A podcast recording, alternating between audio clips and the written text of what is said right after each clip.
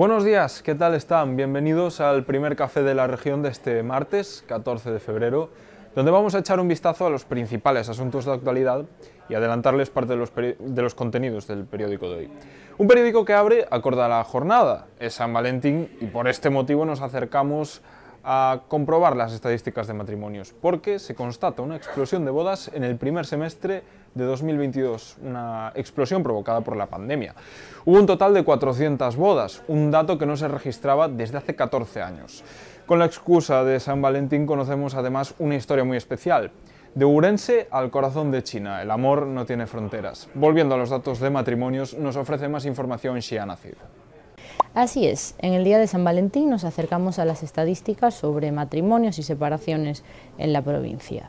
En el primer semestre del año pasado, del 2022, la provincia registró un total de 400 matrimonios, un dato de récord respecto a la tendencia de los últimos años, y en cuanto a las rupturas, 287. Además, conocemos el porcentaje de la población según su estado civil y vemos que por primera vez menos de la mitad de los ourensanos está casado.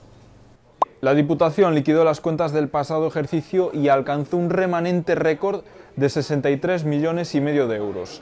El presidente Manuel Baltar anunció una modificación de crédito multimillonaria para diversos proyectos. Nos amplía este tema Bres Iglesias. La Diputación de Ourense ya ha liquidado el ejercicio del año 2022 en el que ha obtenido 63 millones de euros de remanente de tesorería, la cifra más alta de la historia en la institución provincial. El presidente provincial Manuel Baltar anunciaba ayer que con este dinero ya se acometerá una modificación de crédito de más de 17 millones en distintas partidas, una de ellas un plan pionero para atender la soledad no deseada mediante una aplicación móvil para las personas que viven en esta situación, que estén monitorizadas en todo momento.